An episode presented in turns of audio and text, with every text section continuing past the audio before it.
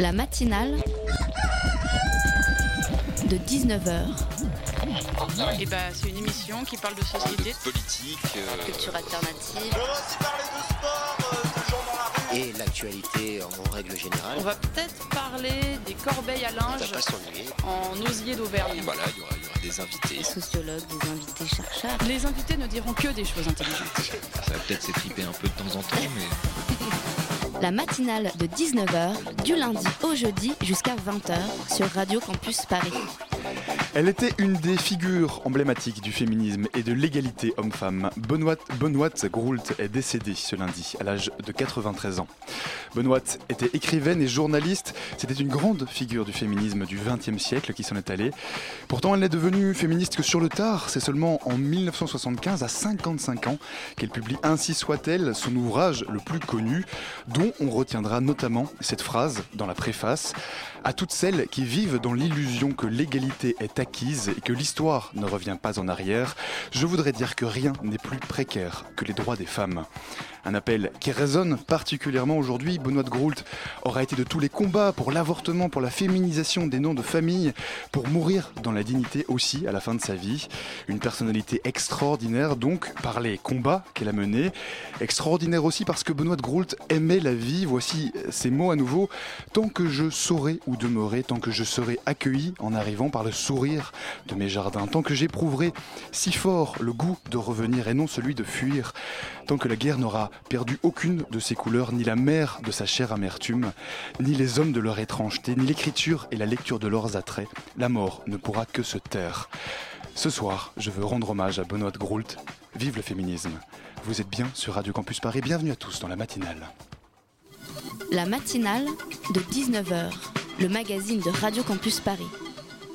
Ils sont 497, euh, 497 personnes sans domicile, 497 personnes qui sont mortes en 2015 parce qu'elles étaient à la rue.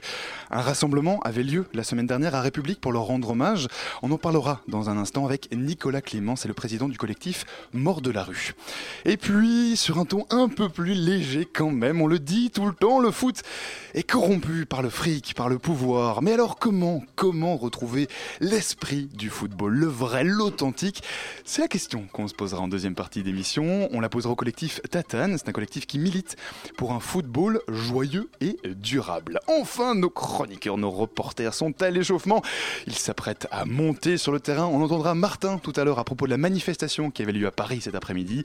Toute l'équipe est dans les starting blocks, alors surtout, restez bien connectés sur le 93.9, puisque, comme le dit le générique de l'émission, les invités ce soir ne diront que des choses intéressantes. Se retrouver dans la rue, pas difficile. Honte de sa main tendue, pas difficile.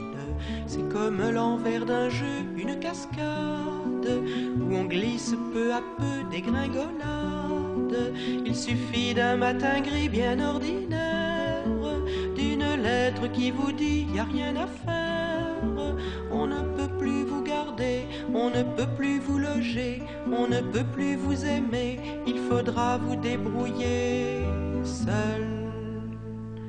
Quand ça commence, la malchance, ça vous balance, drôle de danse,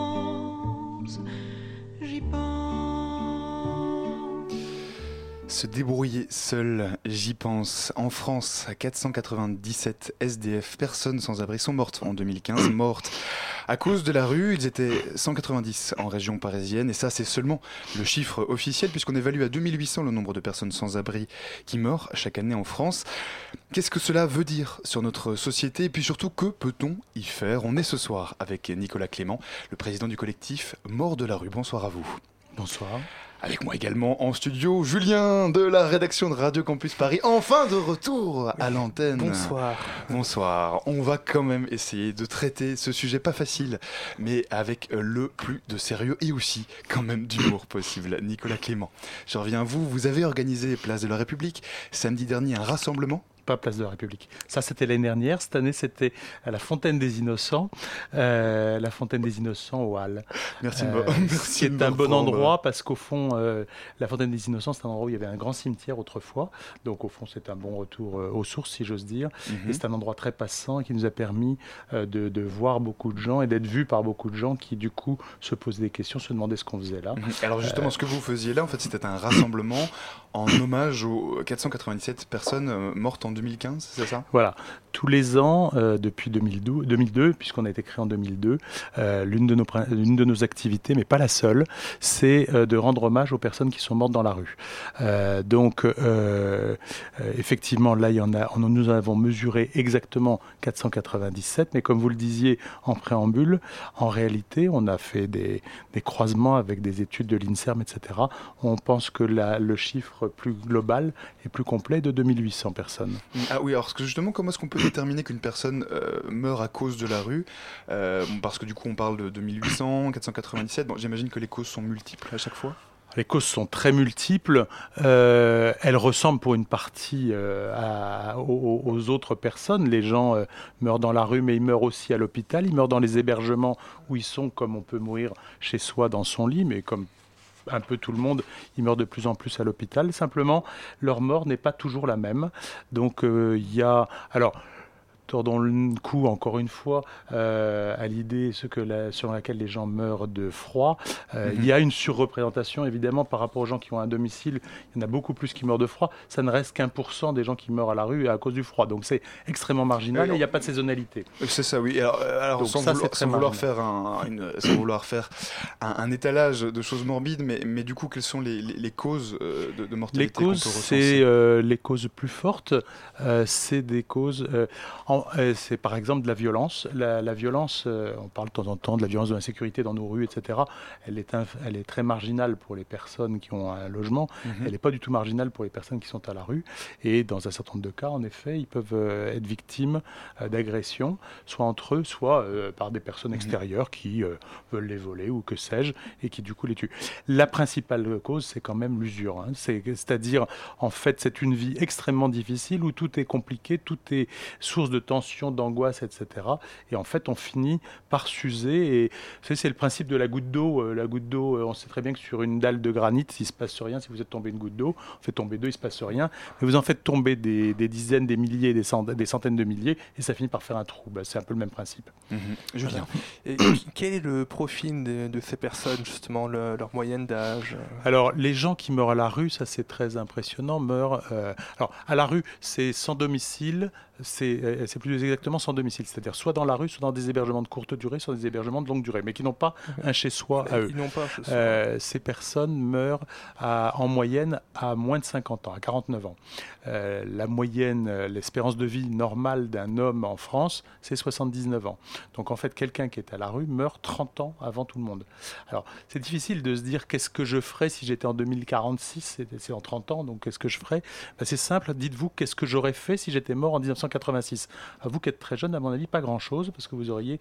Mais ça aurait été aussi une partie de la réalité, parce que dans les morts de cette année, il y en a 5 qui sont morts à 6 qui sont morts à moins de 5 ans. Mhm, Oui, c'est une autre sinistre Euh, nouveauté donc, d'ailleurs. euh, hein, euh, C'est malheureusement un peu neuf année. depuis 2-3 ans. Euh, ça, c'est ceux qui sont dans des bidonvilles. Euh, cinq d'entre eux sont dans des Mhm. bidonvilles et sont morts dans des conditions euh, assez dramatiques. Et alors justement, est-ce que vous constatez une évolution euh, d'année en année, une évolution de... Alors on constate euh, une morts, stabilité sur le à peu près sur le nombre de morts, légère progression, mais stabilité à peu près euh, et stabilité à peu près de l'âge. En revanche, à l'intérieur de ça, de l'âge moyen. En revanche, à l'intérieur de ça, il y a des euh, il y a des fluctuations qui sont importantes parce que euh, il y a certains qui, qui vivent plus longtemps et il y a certaines populations qui elles apparaissent qui n'existaient pas très jeunes. Alors je vais prendre des deux exemples, ceux des enfants qui meurent comme Mhm, ça à oui, moins de qu'on en 5 parlait ans. il y a un instant, euh, ouais. 6, et puis les gens qui meurent en essayant de passer en Angleterre, euh, à Calais, Grande-Sainte, etc. Il y en a eu 29 cette année, 19 l'année précédente, et euh, les années précédentes, c'était 3, 4, 5 euh, par an maximum. Mhm. Donc il y a une espèce d'envolée, malheureusement, euh, sur ce plan-là. Mhm. Nicolas Clément, on va revenir sur, euh, euh, sur l'événement qui avait lieu justement samedi dernier.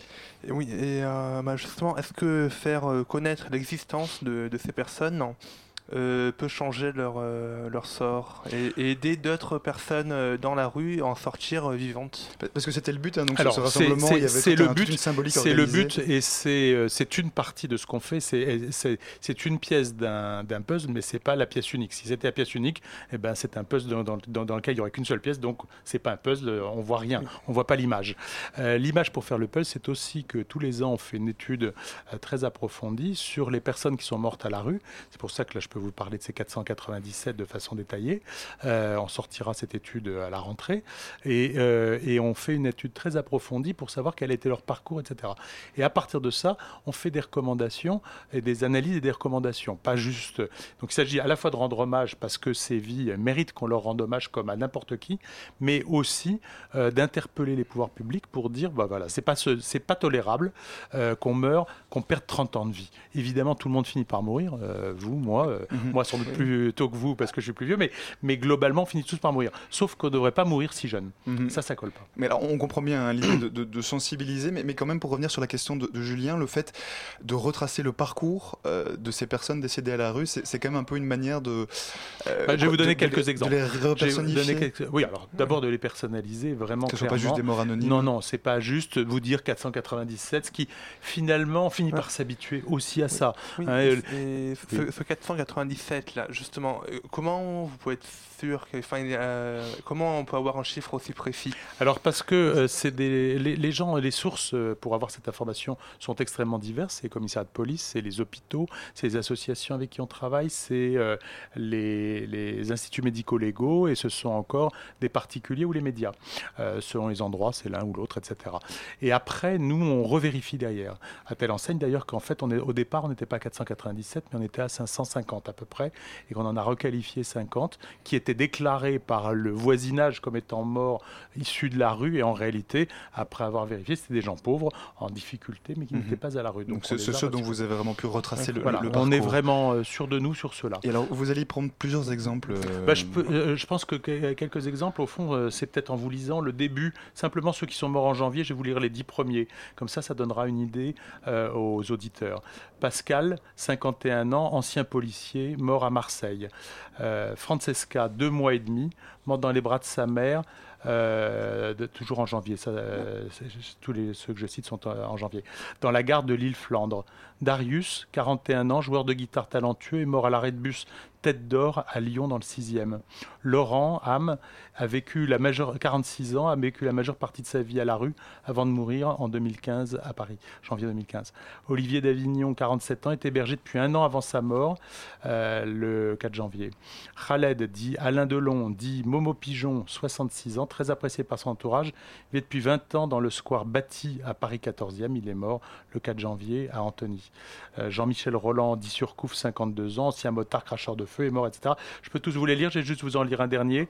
Mhm, Euh, Laurence, dite Lolo, 46 ans, a vécu pendant 15 ans dans la rue et en squat avant de trouver la mort le 8 janvier à Gréoux-les-Bains.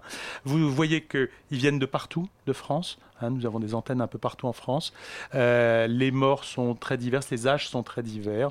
On a de 2 mois et demi euh, le plus petit à 66 ans, là dans ceux que je viens de vous citer. On en a même de 72, euh, 66 ans. Mhm. On en a qui ont même 80, 90 ans. Donc l'éventail est extrêmement vaste et les causes de mort sont vastes, sont très Ils diverses. sont très vastes également. Nicolas Clément, on va continuer à parler de tout ça avec vous juste après une, une petite pause, mais pour quand même avoir un petit peu de, de légèreté, on parle d'un sujet pas facile. Je tenais à vous le dire, vous avez une magnifique moustache. Merci beaucoup. La matinale de 19h, le magazine de Radio Campus Paris.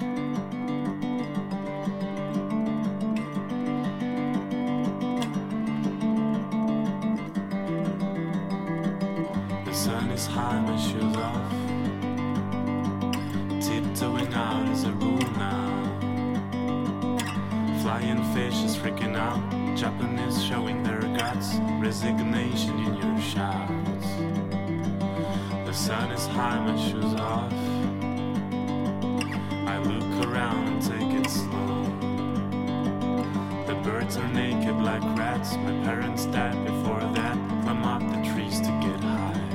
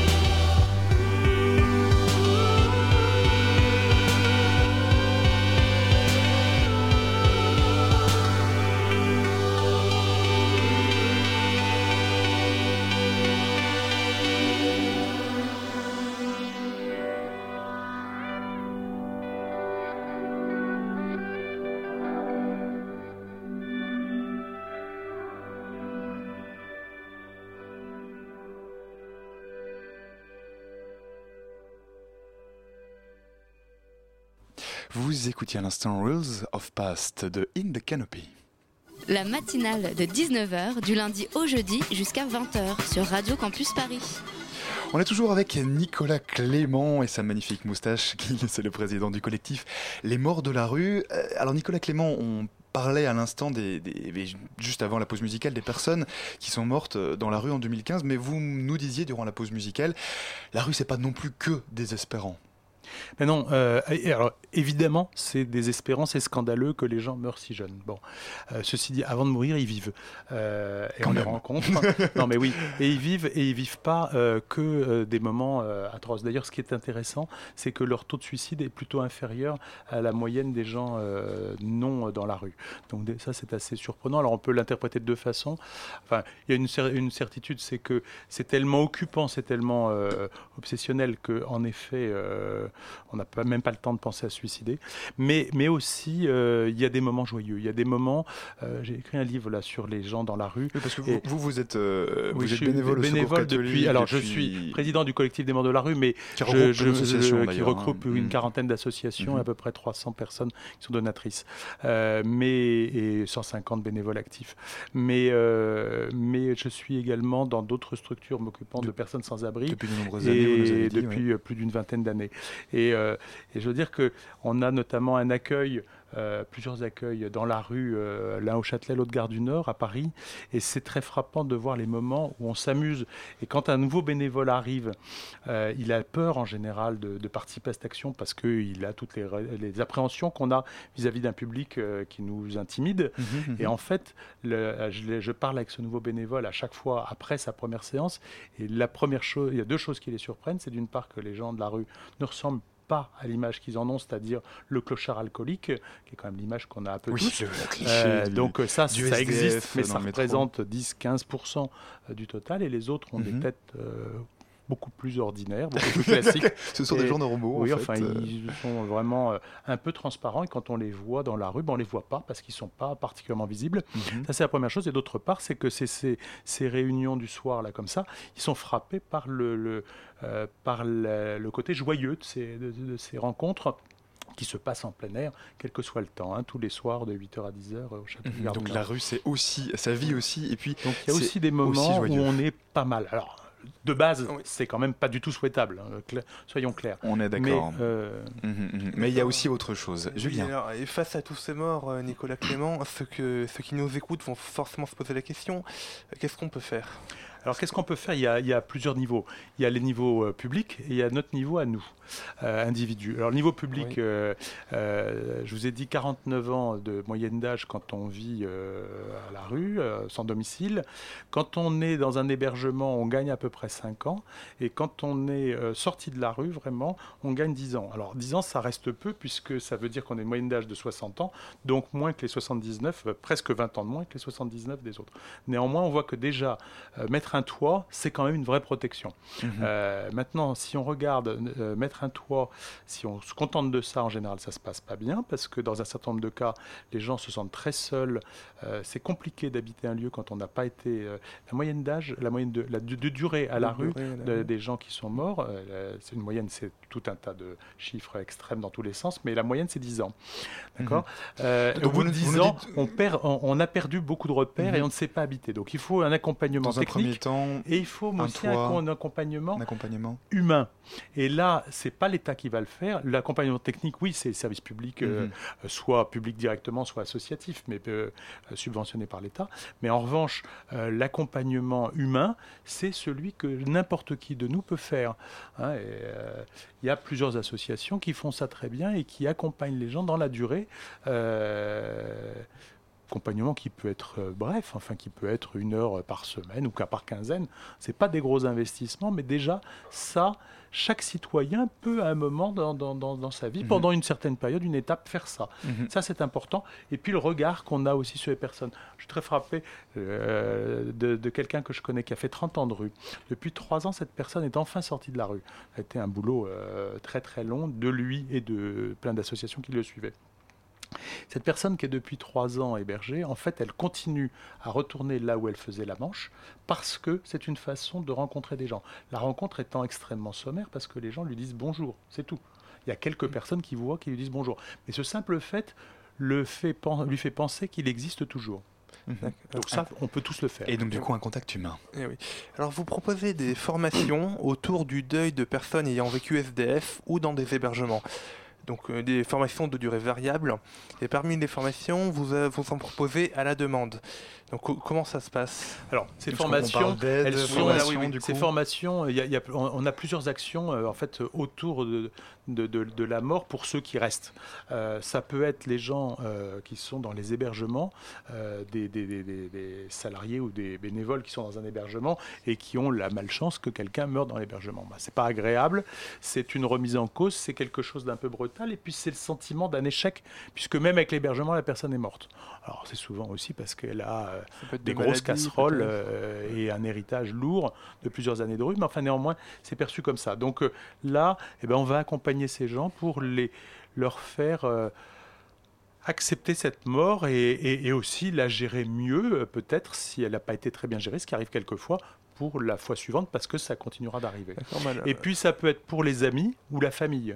On a un travail qui est très intéressant et qui est, qui est- qui est très particulier vis-à-vis des familles. Il y a des gens qui, grâce à notre site, retrouvent un proche, un père, un oncle, quelque chose comme ça, qui est, qui est mort même quelques années en arrière. Là, il n'y a pas très longtemps, il y avait une euh, dame qui retrouvait son père, euh, alors, de, de- de- de retrouver et perdait son père qui était mort et qui était mort à la rue. Donc double, double sentiment euh, douloureux. Mhm, Et du coup, il y a un travail avec cette personne bah, pour faire en sorte qu'elle elle apprivoise cette euh, douleur et cette difficulté. Vous disiez que les, les morts étaient parfois mal gérées. Et, comment, euh, comment on peut gérer une mort euh, dans un centre? Euh, mal géré, euh, je ne sais pas si le mot était euh, idéal, mais ça peut arriver. Alors, il y a quelques cas vraiment de mauvaise gestion. J'ai connu quelques cas où eh ben, un centre où euh, euh, on n'a pas fait attention et quelqu'un est mort et est resté euh, 3-4 jours avant qu'on découvre qu'il était mort. Alors déjà, on trouve ça sordide quand c'est dans un immeuble, mais quand c'est dans un hébergement fait pour ça, on est un peu choqué. Mhm. Mais bon, heureusement, c'est- c'est très très minoritaire, mais ça peut arriver. Ça veut dire qu'il faut mettre en place des outils. C'est pas simple. Parce que dit comme ça, c'est horrible et vous avez tous les deux frémi. Oui, Euh, les, spectateurs ne voient pas ma moustache et ne voient pas vos têtes. Je Mais clairement, que- ils ont vraiment. Oui, Vous avez tous les deux frémi. oui. Et, et c'est naturel. Mais Maintenant, qu'est-ce que ça veut dire? Vous avez deux possibilités. Et, entre les deux, c'est difficile. Soit vous faites un tour de toutes les chambres tous les soirs et vous toquez, et vous rentrez dans les chambres pour voir si les gens sont là. C'est une intrusion dans leur vie et on essaye, enfin les différents hébergements essayent de faire en sorte que euh, les gens soient le plus possible de, chez eux. Dans, dans- Mais en même temps, il faut pas non plus que le fait de dire ils, sont dans leur intimité fasse que ben, Il ne faut on soient s'intéresse plus à eux voilà, euh, c'est ça. pendant 15 jours parce qu'on les laisse vraiment tranquilles. On les laisse tellement tranquilles que c'est appelé des cimetières. Mhm. Donc il s'agit vraiment de trouver quelque chose entre les deux. Ben, Il y a un travail, et ça se fait pas euh, juste comme ça en réfléchissant. Enfin, ça demande une analyse, une réflexion. Donc euh, euh, voilà, ça peut être ça. Et puis même quand ça se passe bien, euh, ben, c'est difficile parce que la mort, on y est, tous confrontés à un moment, mais c'est quelque chose qu'on n'aime pas parce que ça nous renvoie à notre propre mort, à celle de gens dans notre famille, même si elle a rien à voir. Et donc ça nous interpelle et ça doit se, se- oui, s'organiser pour faire en sorte que ça se passe le mieux possible. Puis il y a des copains, par exemple, bah, s'il y a des copains dans le centre d'hébergement, on va faire qu'ils participent à l'hommage que cette personne aura euh, à son enterrement. Enfin, Mhm. Nicolas Clément, j'aimerais encore un petit peu parler de, de votre collectif, euh, parce que c'est pour ça qu'on vous a euh, invité. Oui, le collectif euh, Mort de la rue, il a été créé en, en 2002, hein, oui, sauf erreur. oui. Euh, C'était quoi l'objectif initial en fait? C'était vraiment de, de- voilà, de faire connaître. Alors on ce qui a, se on a un slogan qui essaie de récapituler tout ce qu'on veut dire. En interpellant la société, en honorant ses morts, nous agissons aussi pour les vivants. C'est ce qu'on a essayé de dire là tout à l'heure. Mhm. On Euh, on- Mhm. On fait clairement à la fois euh, de l'hommage et de l'interpellation, euh, de l'hommage pour les personnes qui sont mortes, mais du coup de l'interpellation pour dire voilà, ils sont morts, c'est pas normal dans les conditions dans lesquelles ils sont morts. Euh, voilà les différentes choses qui nous semblent nécessaires à faire. Quand on fait, par exemple, on passe son temps à faire, euh, à expulser des bidonvilles euh, tous les quarts d'heure et à interdire aux gens de se stabiliser, et ben on crée des conditions d'insécurité maximales et on et on crée des moments où il y a un incendie et donc des enfants enfants qui meurent. Et donc là, il y a aussi des, des choses à, à dénoncer. Alors, euh, pardonnez aussi ma question, mais alors à Paris, euh, et je pense que beaucoup de Parisiens se, se sont déjà fait à un moment ou un autre la réflexion, on voit quand même beaucoup de personnes euh, SDF euh, dans la rue, ou jusqu'au moment où on ne les voit plus, justement, Mm. c'est ce que vous disiez tout à l'heure. Mais enfin, en tout cas, cette, cette misère, elle est quand même visible. Est-ce qu'elle est plus importante en Ile-de-France Est-ce qu'on on, on peut... Alors, je ne sais pas si c'est comparable, mais est-ce qu'elle est c'est- juste plus visible? Alors là, je vais pas avoir le temps. Il y a tout un chapitre dans, dans le livre euh, que j'ai fait sur euh, le, le décompte. C'est compliqué parce que euh, l'INSEE n'a commencé à compter euh, le nombre de personnes à la rue qu'en 2002. Et au départ, euh, ils avaient un chiffre qui était assez faible parce qu'en fait, ils comptaient pas les gens qui étaient étrangers parce qu'ils savaient pas, ils n'avaient pas de traducteur. Donc c'était quand même. Alors Mhm. l'argument Oui, était euh, imparable, mais quand même un peu gênant au point de vue méthodologie. Depuis Mhm. un certain temps, ils, ils comptent maintenant les étrangers. Mais par exemple, ils ne comptent pas les gens qui sont dans les bidonvilles. Donc quand même, on peut appeler ça des gens sans domicile, parce que euh, habiter dans un bidonville, même s'il y a dans certains cas une espèce de petit confort, c'est quand même extrêmement euh, Mhm. pas terrible. Oui, donc c'est pas évident. Ce que vous nous dites, c'est que donc- c'est pas évident. Donc aujourd'hui, on a du mal à décompter. Ce qu'on Mhm. sait, euh, ce qu'on sait quand même, c'est qu'il y a une progression du nombre d'hébergements et que néanmoins on continue à avoir des gens dans la rue. Donc il y a quand même une augmentation du nombre de gens dans la rue et qu'en même temps, ce nombre est à la fois gros et choquant. Ça doit tourner autour de 141 500 d'après l'INSEE, plus les 17 000 en bidonville, donc en gros 160 000. Mhm. Euh, mais ces personnes, euh, c'est à la fois beaucoup. Et en même temps, c'est très faible. D'abord parce que les deux tiers sont quand même en hébergement, c'est-à-dire que ceux qui sont vraiment à la rue sont beaucoup moins nombreux. Et d'autre part, si on compare au nombre de chômeurs ou au nombre de gens qui sont bénéficiaires du RSA ou de gens qui sont donc dans des situations de grande pauvreté, eh ben, ces gens, heureusement, ne basculent pas. Donc ça veut dire que la société, euh, au sens euh, administration d'une part, mais aussi au sens des familles, de l'environnement, des amis, etc., il y a des filets partout qui permettent aux gens de tenir. Et je pense que c'est très important qu'on sache qu'on est un pays, on passe son temps à se raconter qu'on est un pays égoïste, et, etc. On est un pays solidaire. On est même un des pays les plus solidaires d'Europe qui râle et qui le dit mal, mais en fait, euh, on est en euh, la correction des inégalités est forte en France après impôts et après euh, allocation, Mhm. et elle est euh, et elle est forte par les familles et les, et les amis. Et on est quand même un pays euh, solidaire en France. Merci quand même Ouais, pour ce message d'espoir, Nicolas Clément. Je termine en disant que vous avez donc euh, publié un livre qui s'appelle Une soirée et une nuit presque ordinaire chez, chez les éditions du Cerf. hein. vous racontez un petit peu Ouais. différentes, différentes anecdotes, différentes tranches de vie des personnes que vous avez rencontrées. En y joignant des analyses un peu plus approfondies que ce qu'on vient de faire là. Très bien, et donc on mettra évidemment ça et toutes les références sur notre site internet. Merci encore Nicolas Clément d'être venu nous voir. La matinale de 19h, du lundi au jeudi jusqu'à 20h sur Radio Campus Paris.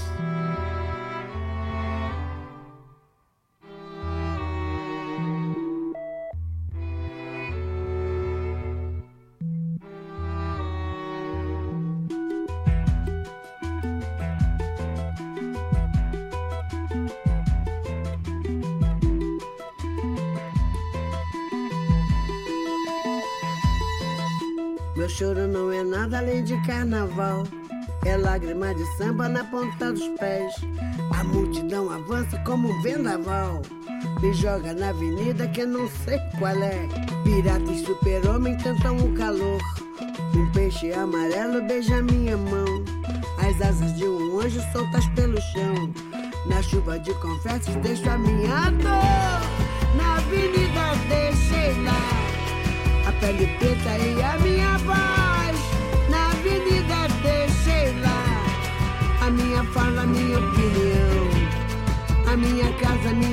Solidão. Joguei do alto do terceiro andar, quebrei a cara e me livrei do resto dessa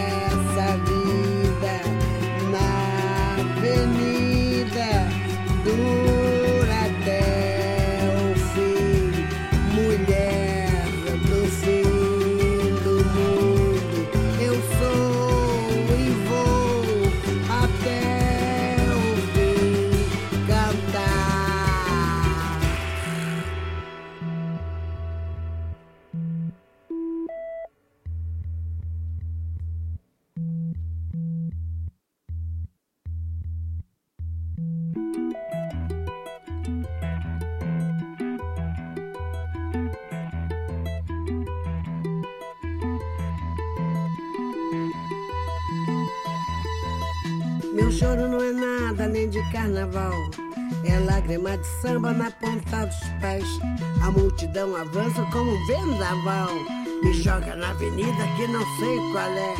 Pirata e super-homem cantam o calor.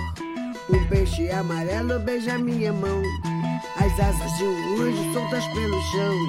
Na chuva de confetes deixo a minha dor. Na avenida deixei lá a pele preta e a minha voz. Na avenida deixei lá a minha fala, a minha opinião.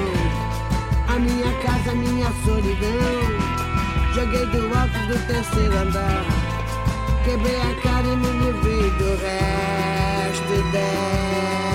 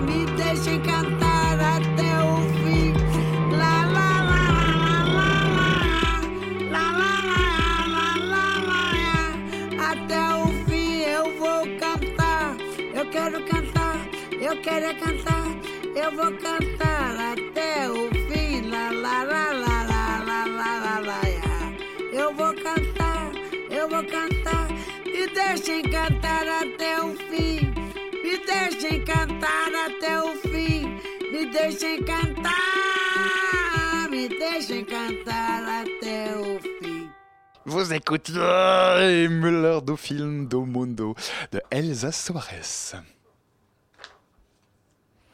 La matinale de 19h sur Radio Campus Paris. Il est courtisé par Le Monde, par CNN, par Libération, par Al Jazeera et même par Vincent Bolloré. Mais c'est chez nous, à Radio Campus Paris, que Martin a décidé de faire ses chroniques.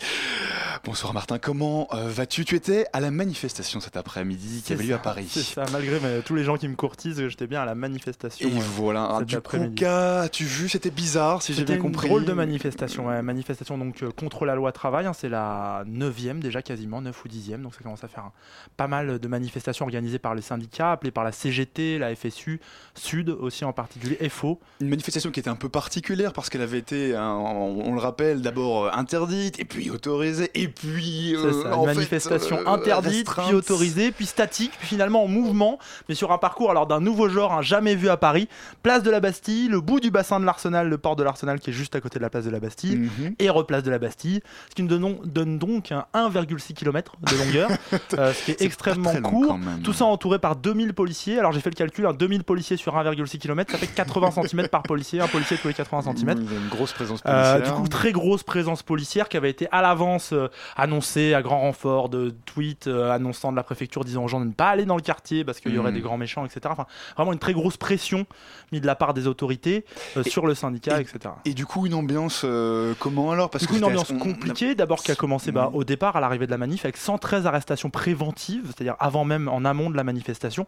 Euh, parmi eux, deux journalistes, un Gaspard Glanz et Alexis Kramlund, qui sont euh, les deux journalistes de Taranis News, qui est un média plutôt d'extrême gauche, euh, qui fait beaucoup de vidéos et qui n'est pas très apprécié de la police en général, car elle filme les violences policières.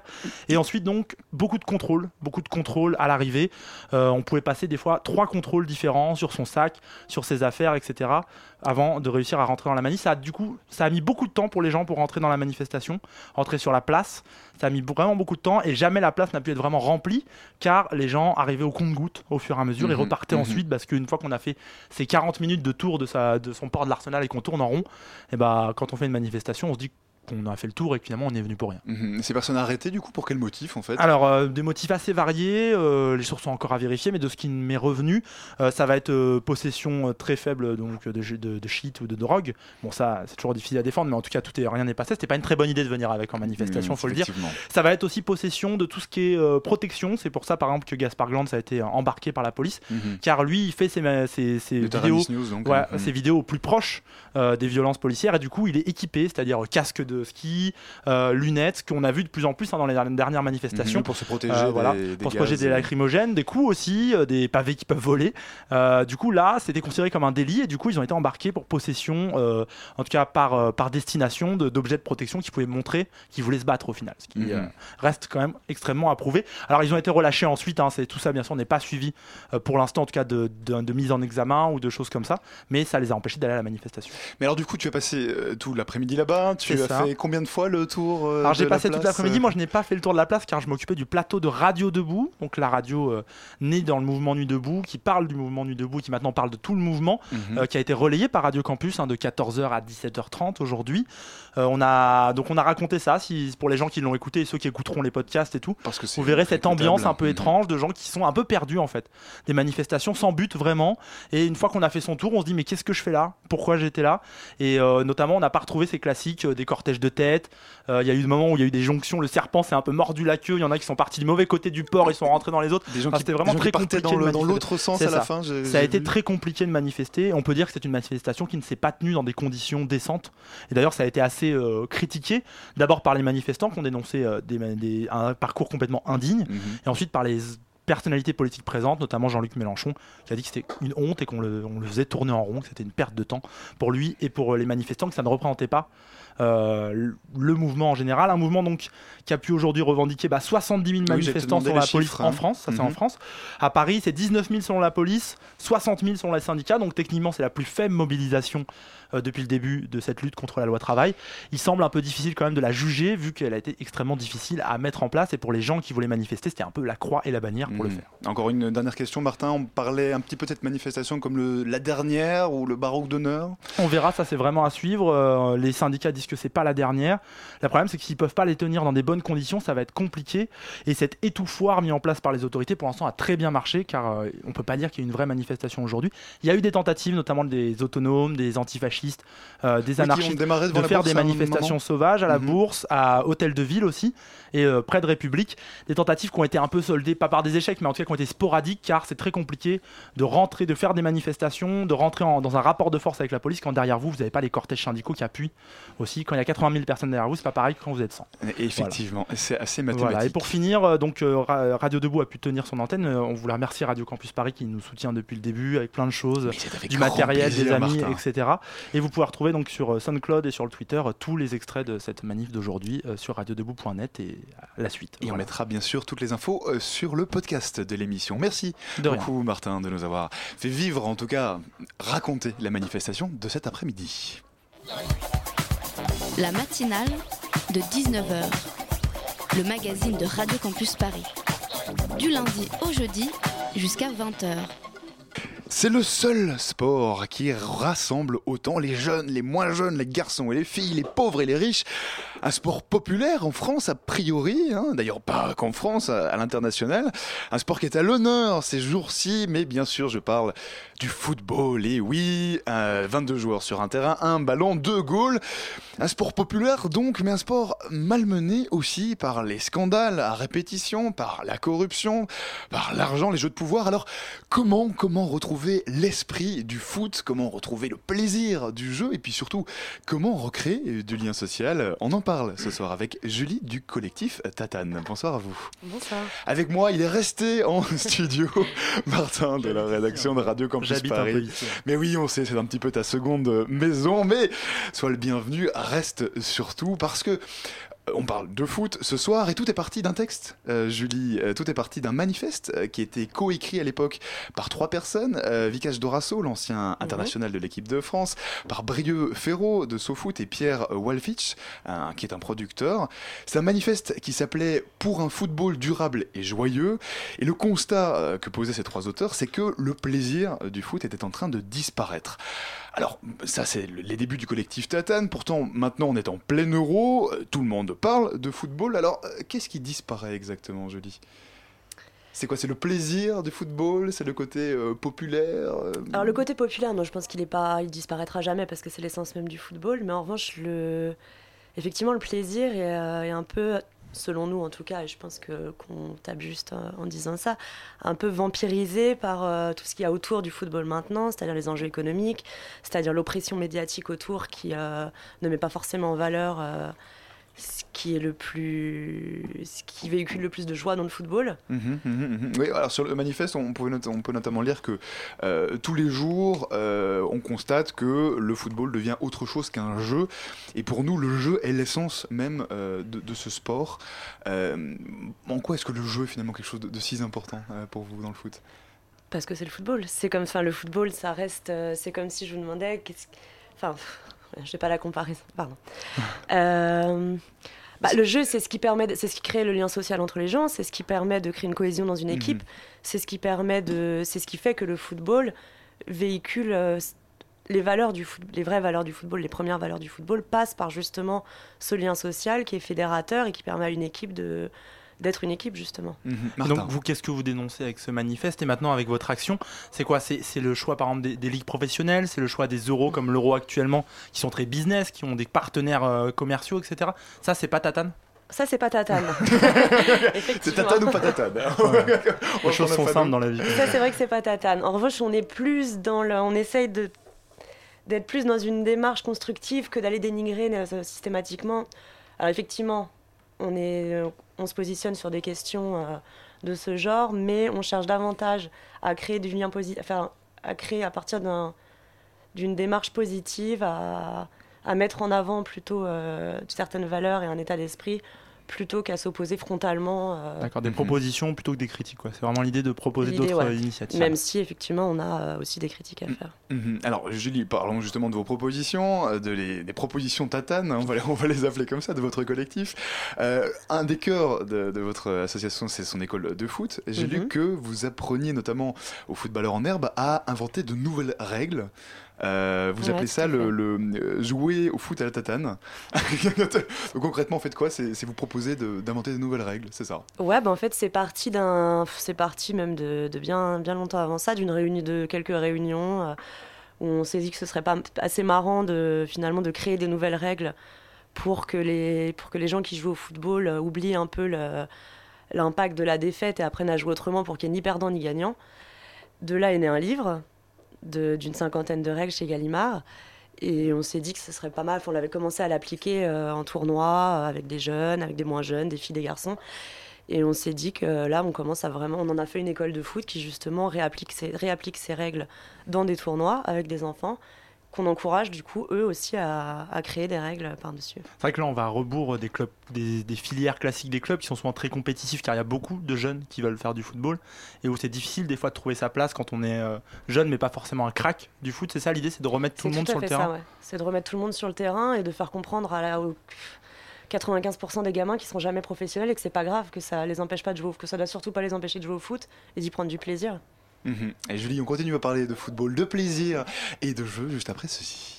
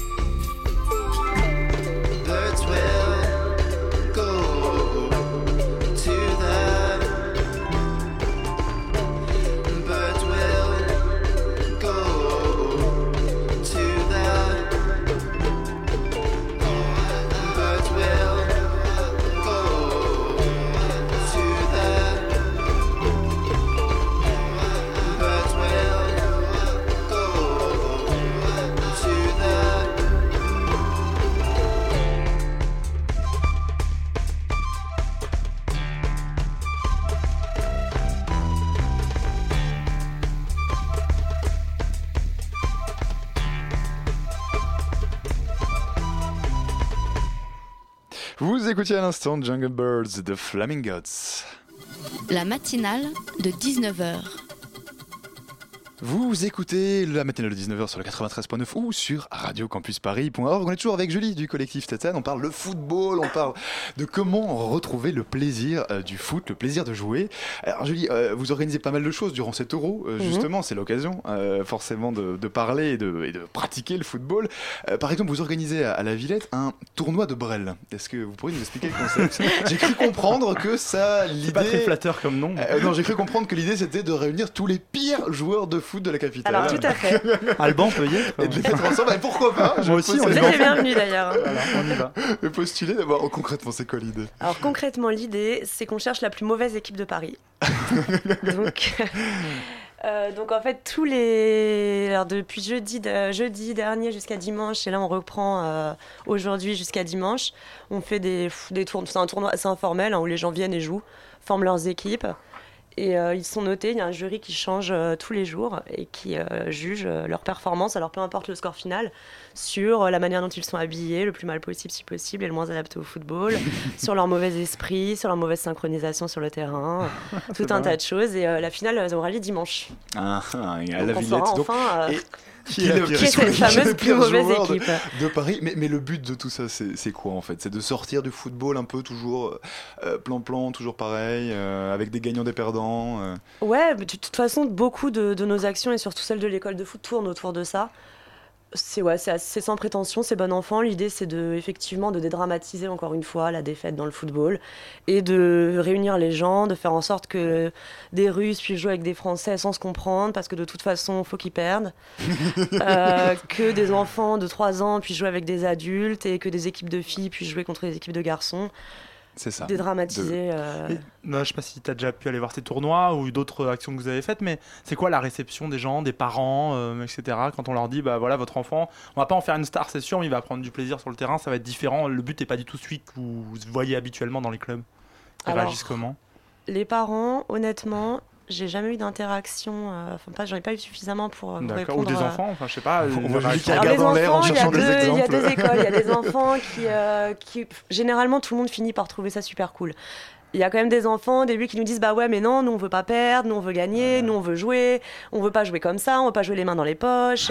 Ah, Donc il y a quand même, c'est quand même quelque chose qui est ancré, ancré, chez les gosses hein, et c'est ouais. normal puisqu'en définitive, euh, C'est ce à ce stade-là partout. qu'on se construit, c'est à ce stade-là qu'on a envie de faire ses preuves sur un terrain de foot en l'occurrence. Et euh, donc on a parfois des enfants qui sont un peu réfractaires, mais à la fin de la journée, généralement tout le monde est ravi, tout le monde s'amuse et, euh, Et tout le monde a un grand sourire euh, aux et lèvres. tout le monde a un grand sourire. Alors, je dis quelque chose de, différent. Le 21 juin dernier, vous avez diffusé un match de football en direct. Alors, jusque-là, rien de très surprenant. Il y avait un grand écran. C'était Croatie-Espagne, hein, sauf Ouais. erreur. Très beau match. Sauf que euh, ce match, la diffusion de ce match était accompagnée d'un orchestre philharmonique à côté. Ouais. Euh, alors là, pareil, on se dit, mais, mais pourquoi? Voilà. C'était à la C'était Philharmonie pour- de Paris d'ailleurs. je C'était à la. Philharmonie, oui. Exact. Et là, l'idée, c'était quoi de nouveau de, de- de changer un peu le contexte, euh, changer la manière dont on regarde le foot? Ouais, alors c'était ça. Puis, alors c'est une idée de, de Brieux Ferro, qui est donc un des fondateurs de, de Tatane. Et euh, non, là, l'idée, en fait, on a aussi ce, ce- cette idée que le football gagne à s'inspirer de d'autres euh, pratiques, qu'elles soient sportives ou non, euh, dont la culture. Mhm. Et euh, ça, nous permettait à nous, on a ramené pas mal d'enfants euh, des alentours, parce que la Philharmonie a été à la base faite pour que les enfants y viennent, des quartiers alentours, sauf que ça n'arrive jamais. Oui, ce qui marche pas très bien pour l'instant. Et euh, on s'est dit que là, en réunissant le football et la culture, peut-être que ça allait marcher. Ça a marché. On a eu plein de, on a eu des, des centaines d'enfants qui étaient là, qui se sont éclatés, qui ont dansé dans la philharmonie en regardant du foot. Donc en fait, Tatane, c'est un peu les projets qui vous amusent en réunion, quoi. non, c'est vrai qu'on va- on, on va jamais faire quelque, on ne fera jamais quelque chose qui nous ennuie. euh. Non, le but c'est de, de s'amuser, mais aussi de, quand même de réfléchir, parce que euh, avec Tatane, vous avez un, un think tank, je crois que c'est comme ça que vous l'appelez, hein, pour, euh, je cite, penser le football de demain. Mhm. Euh, vous organisez not- notamment hein, des conférences. L'idée c'est quoi? C'est de, de réfléchir à ce que pourrait devenir le football Ouais, dans un avenir proche? Ouais, bah, c'est un peu notre, euh, notre caution sérieuse dans Tatane, où on, on a quand même effectivement des propositions à faire. C'est des gens qui sont tous spécialisés plus ou moins dans leur domaine, dans l'association, et euh, on essaye justement, en, en jumelant nos, nos talents, de, de modestement proposer des solutions pour un football meilleur et qui, euh, qui selon nous, enfin, qui correspondrait à, à nos valeurs. Alors par exemple le 28, euh, alors c'était le 28 avril, du coup je cite beaucoup de, de dates, hein, mais c'était euh, un débat et le thème du débat c'était footballeur beauf ou bourge. Ouais, tout à fait. C'est ça. tout à fait. Euh, L'idée c'est quoi? C'est de faire réfléchir aux gens sur, euh, comme, bah, de nouveau, bon. euh, C'est de alors, proposer, ouais, de- d'ouvrir le football à des questions, de penser, si vous voulez, à un football qui, euh, de poser des différentes questions que celles qu'on a l'habitude d'entendre sur le football, qui sont toujours les mêmes. On essaye justement, bah, pour encore une fois, ouvrir, euh, ouvrir la question à un plus large public et faire en sorte de, de, de transmettre en tout cas d'autres euh, d'autres questions autour du football que, que celles qu'on a l'habitude d'entendre euh, d'habitude. Et là, on a pas mal de débats encore. On en a eu un hier avec justement Jean-Pierre Blais, qui est un historien du sport, qui est revenu pour la deuxième fois, qui était là le 28, sur euh, entraîneur survêt ou costard.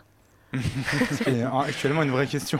qui est actuellement une vraie Avec question. l'évolution des et, euh, ça prend parfois plus ou moins que d'autres. On arrive par- parfois, c'est plutôt amusant. Parfois, on arrive effectivement à poser de vraies questions et à réfléchir sur des choses assez importantes. Mhm. Donc pour euh, réfléchir au football de demain, puis pour s'amuser aussi, eh bien c'est le collectif Tatane. Merci Julie d'être venue nous parler. Merci. Et puis toutes les infos, j'imagine, on les retrouve sur votre site web. Tout à fait. euh, qui est tatane- www.tatane.fr. Eh ben super, on mettra bien sûr l'adresse euh, sur le podcast de l'émission. Merci encore Julie. Merci.